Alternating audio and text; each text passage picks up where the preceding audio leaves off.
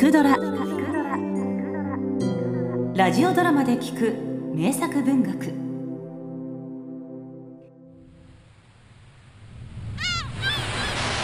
サンフランシスコか。さすがに街が大きいぜ。同じ階段でもワイキキとはだいぶ様子が違うな。彼の名はケアウェ。ハワイ出身の捕鯨船乗組員だ。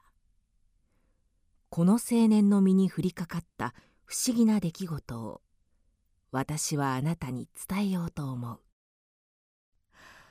ほうどの家も見事な大邸宅だ。中でもこの家は。ああ俺もこんな家に住めたら貧乏ともおさらばなんだが。もしもしそこのアロハシャツのお方。え俺のこと？はい。見ればこのお屋敷のご主人俺なんぞに何の用です。あなた今こんな屋敷に住めたらとおっしゃった？ああ確かに言ったけどもしかして俺に屋敷を譲ってくれんの？いえいえ。ですがもしよろしければその方法を伝授して差し上げましょうかな。そう思いまして。え？本当に？男の身なりは立派だったが目は濁り表情は曇っていた。後になってケアウェはその理由を嫌というほど思い知らされることになるのだがこの時はまだ夢にも知らなかったのである。あの呪われた瓶のゲームを。ほうそいつはいいね。ぜひ俺にも教えてくれよ。大邸宅を手に入れる方法ってやつをさ。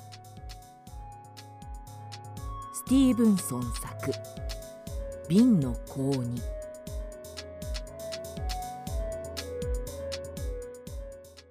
これがその魔法の品というわけですよケアウェイさん。このちっぽけな小瓶が？この瓶を侮ってはいけません。今からこの瓶の受け渡しに関するルールを説明いたします。何もかも包み隠さず。それもこのゲームのルールというわけでしてなルール。この瓶の中には一匹の子鬼が封じ込められています。え？子鬼子鬼とは言っても立派なイフリートでしてな。そいつが何でも願いを叶えてくれるというわけなのですよ。そんなアラビアンナイトじゃあるまいしにわかには信じられない。でしょうな。では今からそいつをお目にかけるといたしましょう。そいつを見ればあなたも信じるしかなくなるでしょうからな。さあ子鬼よ一瞬でいいから姿を見せておくれ。男がそう言うが早いか瓶の中からもうもうたる煙が立ち上りそのおぞましきものが姿を現した。み見ました。とても長く見ていられるものではない。確かにこいつなら願いを叶えてはくれるだろう。私は二度とこいつを見たくはないのでさっさとあなたにお譲りして厄介払いしてしまいますよ未練はないのですか？ございませんとも。手に入れるだけのものはあらかた手に入れてしまいましたし。男はそう言って瓶の購入のルールを説明し始めた。まずこの瓶は何をしても割ることはできません。機関車に引かせようとした持ち主もいましたが無駄骨でした壊すどころか傷一つつけられませんでした。またどこかに捨てようとしても無駄です。試しにあなたちょっとこいつを窓から投げ捨ててごらんなさい。こうですか？えい！え？いケアウェがベッドの上を見るとそこには相変わらず瓶が転がっていたお分かりでしょう。船の上から投げ捨てようと同じことですぞ。何事もなかったかのようにあなたの手元に戻ってきますからな。この瓶とおさらばするには誰かに売ってしまうほかないのです。ななるほど。願い事にもいくつかルールがございましてな金銭関係の願い事なら大体叶えてくれます。怪我や病気は治してくれますがさすがに持って生まれた容姿は変えられないようです。シミや小じわを消してくれる程度です。あと本来の寿命を延ばすこともできないようです。そうですか。ですから大きな願い事良い例がこの屋敷ですが家屋敷を手に入れてしまったらさっさと売り払ってしまうのが良いのです。お分かりか？そそうします。そしてその時のルールですが。ままだあるんですか？ございますとも。ある意味これが一番肝心なルールでしてな売る時は買った時より1セントでも安い値段で売らねばなりません。高く売ったり同じ値段で売ると捨てようとした時と同じく瓶はすぐに戻ってきてしまいますぞ。厄介な瓶ですな。そうですとも。そして万が一にもこの瓶を所有したまま死んでしまったら。死んでしまったら。地獄に落ちて未来永劫炎で焼かれるということです。以上がこの瓶のルールのすべてです。あなたが誰かにこの瓶をお売りになる時もそのことを包み隠さずお伝えになってください。伝え漏れや瓶の効能を偽るとやはり地獄行きですからな。は わかりました。そそれであなたは一体いくらでこの瓶を俺に売ろうってんです？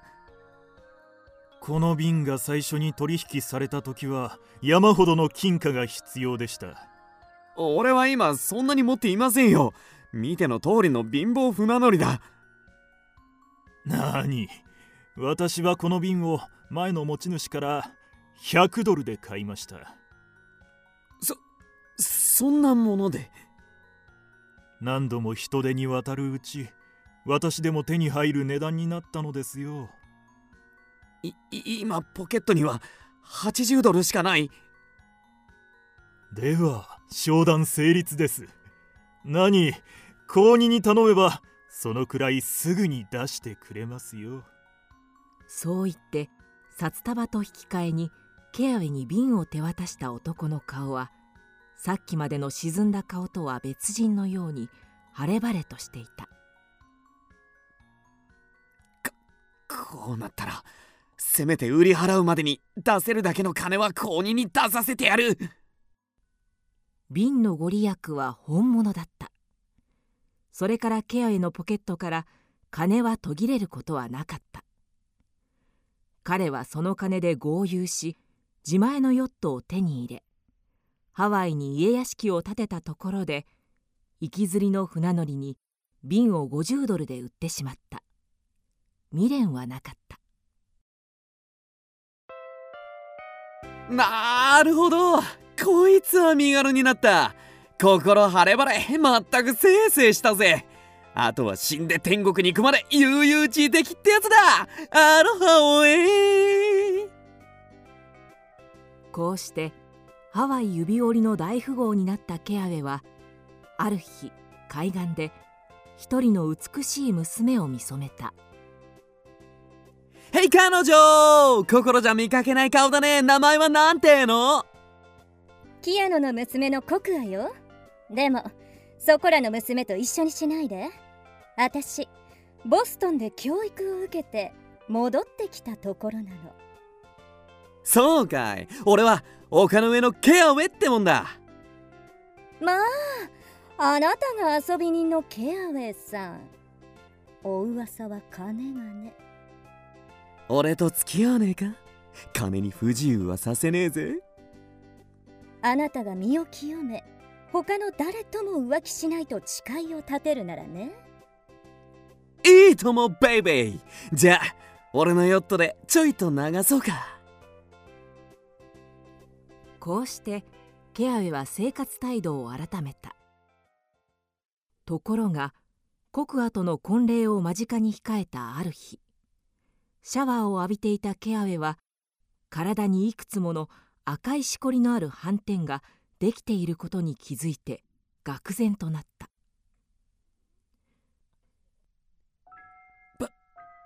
バイトクだ。遊びのツケが今になって。その日からケアウェは狂ったようにあの瓶の所在を突き止めようと探し求めた。ようやく現在の持ち主を突き止めはしたがしかし。探したぜ！あんたが瓶の今の所有者か！細かいことは言わん。今すぐ売ってくれいいけどこの瓶には。説明はいい。前にもそいつを手に入れたことがある。それを承知でまた買おうってのかこっちは大助かりだがあんたはいいのかい？事情があるんだ。でその瓶は今いくらになってる？俺はこいつを2セントで買った。なんだと？じゃあそいつを1セントで買っちまったら。ケアウェは一瞬躊躇した。しかしもはや選択肢はなかった。一生を小島にある療養施設で隔離されて過ごすのはやはり嫌だった。顔肩打ってくれ!高2に願ってケアウェの全身を覆っていた赤い斑点は跡形もなく消えただがもはやその瓶を売るすべはなかった。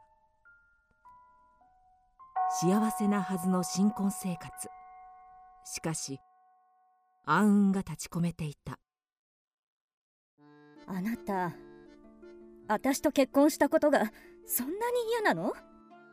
そんなことはない。だったらなんで開けてもくれても毎日そんな顔をしているの？実はケアウェは一部始終を妻に打ち明けた。な何がおかしい？人がこんなに。大丈夫よ。あなたはその瓶を売ってしまえばいいんだから。話を聞いてなかったのか？俺はこいつを1セントで買っちまったんだぜ。これだから無学ってやーねあなた？世の中にはね。1セントよりも安いお金があるのよ。本当か？フランス領の島へ行ってごらんなさい。1セントは5産チームに両替できるわ。そうか。じゃあフランス領の島。そうだ。前にクジラを追ってタヒチに行ったことがある。よし。タヒチに行くぞ。ちょうどいい。新婚旅行だ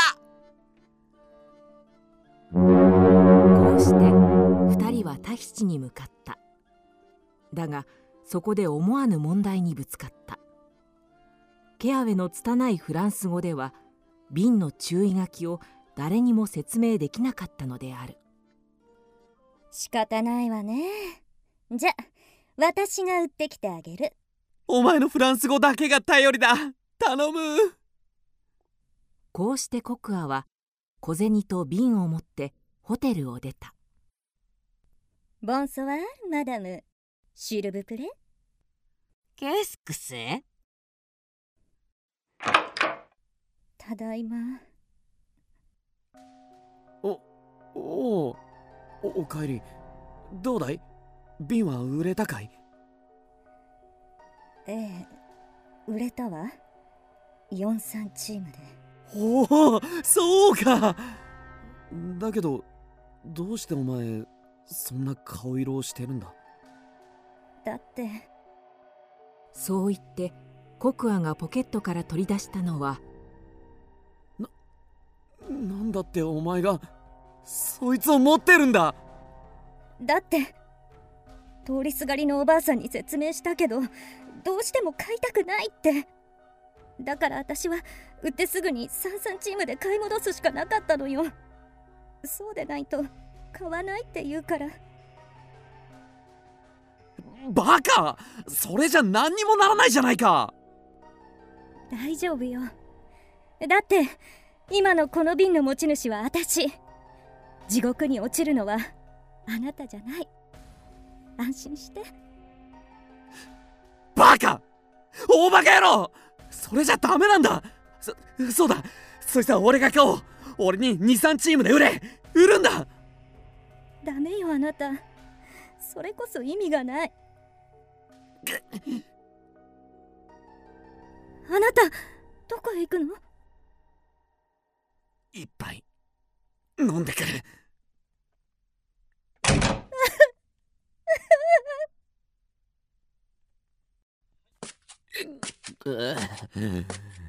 僕は自己犠牲にも程があるぜお前の気持ちは嬉しい。だけど俺は俺はこの野郎どこに目をつけて歩いてやがんで。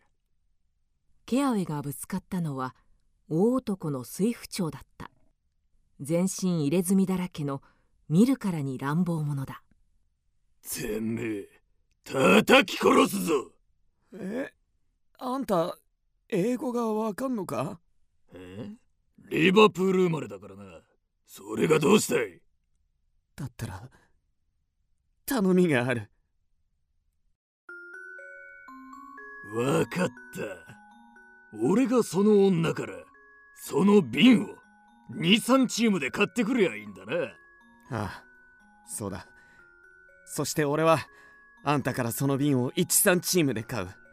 わかったぜまちょっと待ってろ頼んだぞ。水府長はなかなか戻っては来なかった。逃げられたかな。まあそれも当然だ。誰だって説明を聞いたらおじげづく。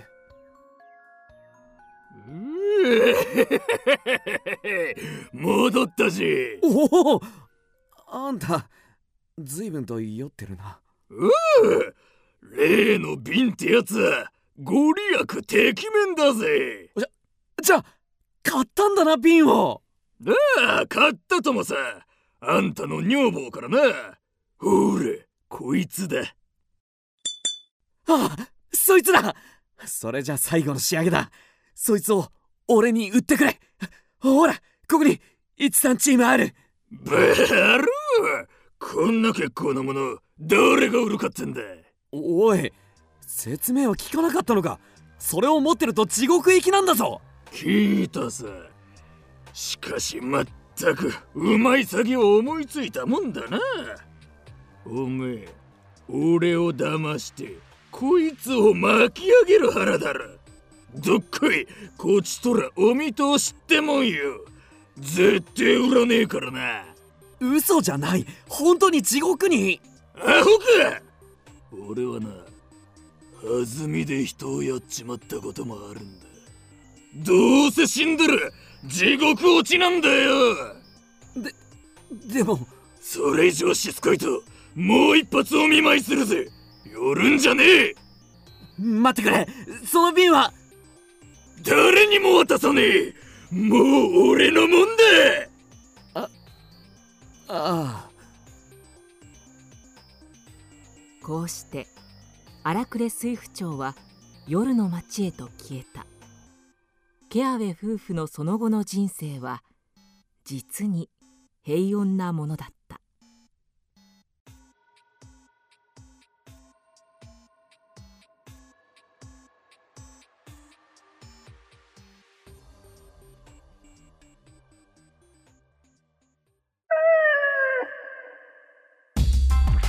くドラは YouTube にもチャンネルを開設。チャンネル登録お待ちしています。そして Twitter で独り言をつぶやいています。詳しくは公式サイトから。どうぞ。